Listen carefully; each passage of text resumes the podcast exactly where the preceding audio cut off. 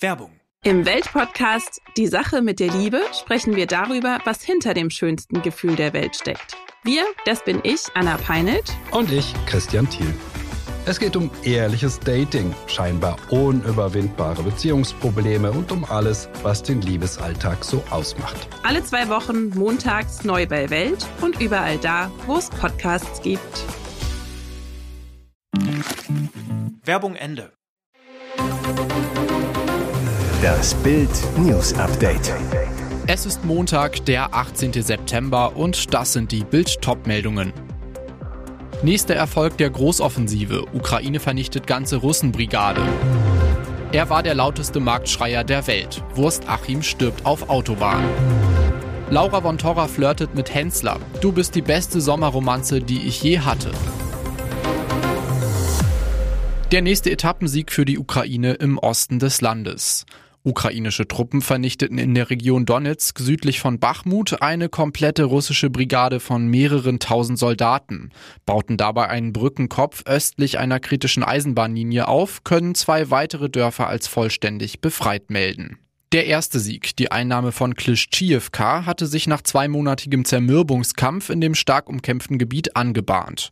Dort waren die Russen bereits vom Nachschub abgeschnitten, die Russen starteten aber immer wieder neue Gegenangriffe mit ihren modernsten Panzern, den T-90. Drohnen konnten diese Panzer aber beobachten. Sie wurden mit Kamikaze-Drohnen beschossen, sobald sie sich dem Dorf vier Kilometer näherten. Schließlich konnten die Ukrainer einmarschieren. Härter verlief der Kampf ums nächste Dorf, Andrievka. Dort hatten sich die Russen in einem sicheren Bunker unter der Eisenbahnlinie eingegraben. Obwohl die Ukrainer ihn beschossen, stürzte er nicht ein. Von dort aus konnten die Russen nicht nur das Dorf schützen, sondern auch immer Angriffe starten, um die Nachschubwege wieder freizukämpfen. Doch das gelang nicht. Die Ukrainer kesselten sie nach einer Zangenoffensive ein. Der ukrainische Kommandeur schickte eine Drohne mit einem Lautsprecher und machte den verbleibenden russischen Truppen eine Durchsage. Widerstand sei zwecklos, er biete den verbliebenen Russen an, sich zu ergeben, da die Ukrainer Truppen für einen Gefangenenaustausch benötigen. Die Russen hatten dafür zehn Minuten Zeit. Viele russische Einheiten kapitulierten daraufhin tatsächlich. Andere wurden beim finalen Angriff getötet. Die 72. Brigade der Russen existiert nun nicht mehr.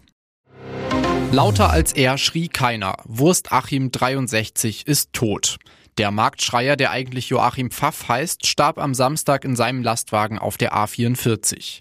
Mit seinem unglaublichen Organ tingelte der Händler aus Duisburg seit über 35 Jahren über Deutschlands Wochenmärkte.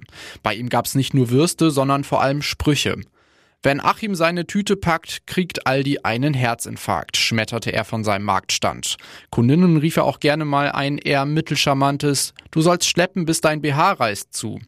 Pfaff war nicht nur der lauteste Marktschreier, er schaffte es sogar ins Guinness Buch der Rekorde. Sein Titel Lautestes Lebewesen der Welt. Hierfür hatte er einen Brüllaffen im direkten Duell besiegt. Achim schaffte 107,5 Dezibel, der Brüllaffe nur 104. Am Samstag war Wurst Achim mit seinem Wurstbrummi auf dem Weg in die Heimat. Er kam vom Mühlhäuser Untermarkt in Thüringen. Um 20.30 Uhr Alarm bei der Feuerwehr Werl. LKW-Unfall auf der Autobahn, eingeklemmte Personen. Minuten später raste der Löschzug los. Feuerwehrchef Carsten Korte sagte, der Laster war seitlich in die Leitplanke vor einer tiefen Böschung gefahren. Uns war sofort klar, dass Lebensgefahr besteht. Mit einer Crashrettung haben wir den Fahrer aus dem Führerhaus befreit. Doch alle Bemühungen im Rettungswagen waren vergeblich. Der Notarzt konnte nur noch den Tod feststellen. Sein Manager Achim Borg-Schulze hat die Todesnachricht am Sonntag bestätigt. Die Todesursache ist vermutlich ein Herzinfarkt. Die Ermittlungen zum Unfallhergang hat die Polizei noch nicht abgeschlossen. Pfaff hinterlässt seine Lebensgefährtin, vier Söhne und eine Tochter. Es sind unfassbare Szenen, die sich auf einer der Haupteinkaufsstraßen in Lübeck abspielten. Bei einer Massenschlägerei traten Männer auf den Kopf eines 17-jährigen Jugendlichen ein. Ein weiterer Mann schlug wie von Sinnen mit einem Metallmülleimer um sich. Ein unbeteiligter Rentner stürzte auf den Gehweg. Zehn Streifenwagen waren im Einsatz. Die Täter sollen zum großen Teil einen Migrationshintergrund haben.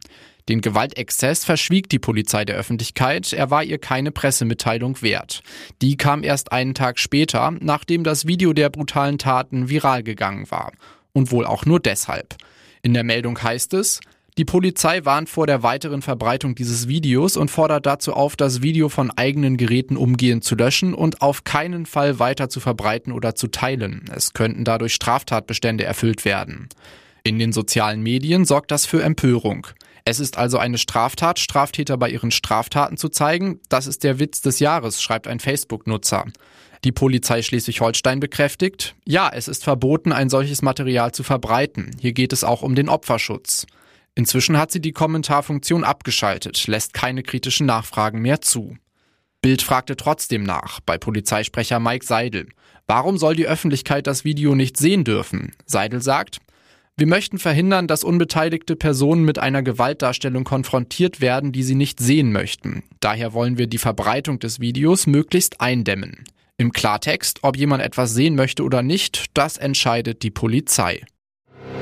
Hier wurde mit Liebe gekocht. Der Sommer ist langsam vorbei und die aktuelle Grill den Hensler Staffel neigt sich ebenfalls dem Ende zu.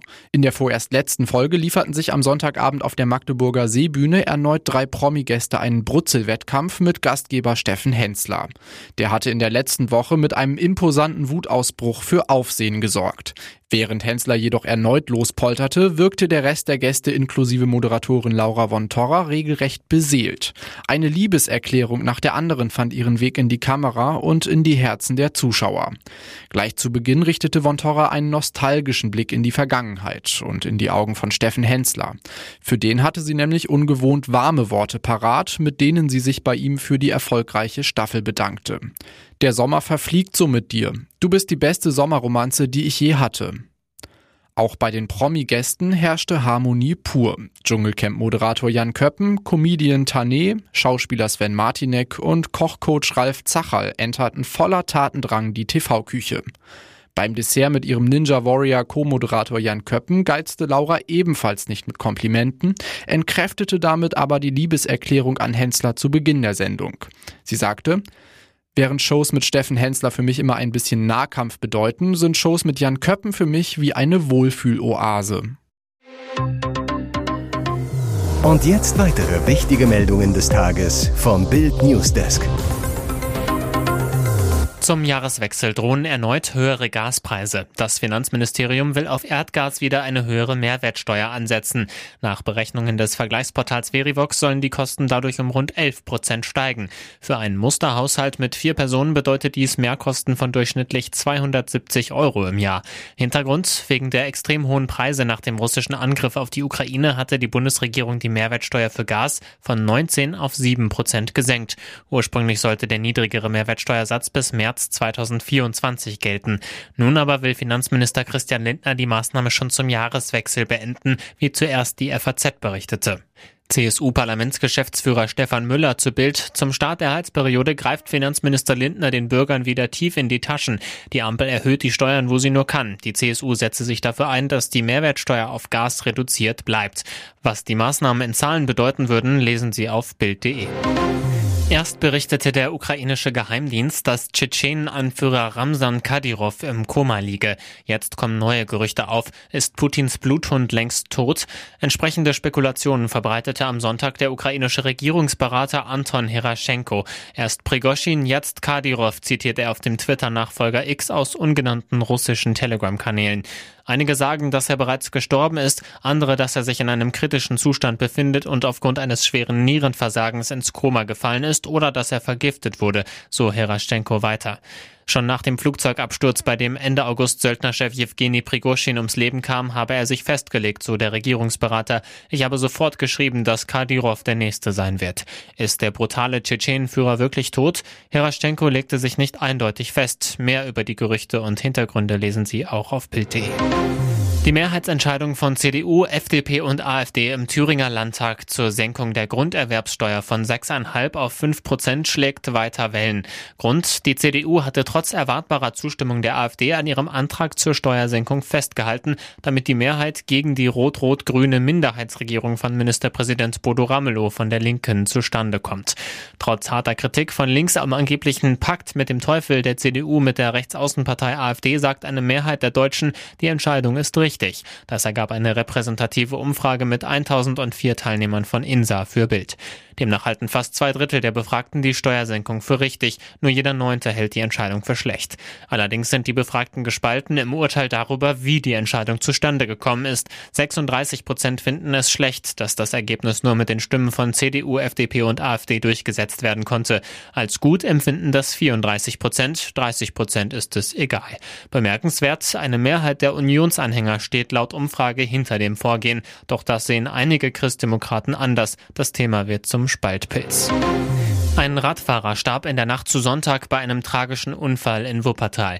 Der 47-Jährige war ohne Helm unterwegs, prallte mit seinem E-Bike in einer Linkskurve gegen einen geparkten SUV.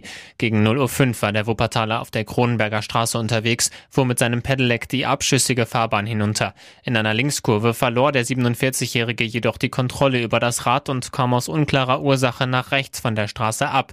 In der Folge prallte der Pedelec-Fahrer mit voller Wucht ins Heck eines parkenden VW Tiguan. Dabei erlitt er schwerste Verletzungen. Versuche der Rettungskräfte, den Mann noch zu reanimieren, blieben erfolglos. Er starb am Unfallort. Die Ermittlungen zum genauen Unfallhergang dauern noch an. Dem Opfer wurde eine Blutprobe entnommen, der Unfall noch in der Nacht von Spezialisten aufgenommen.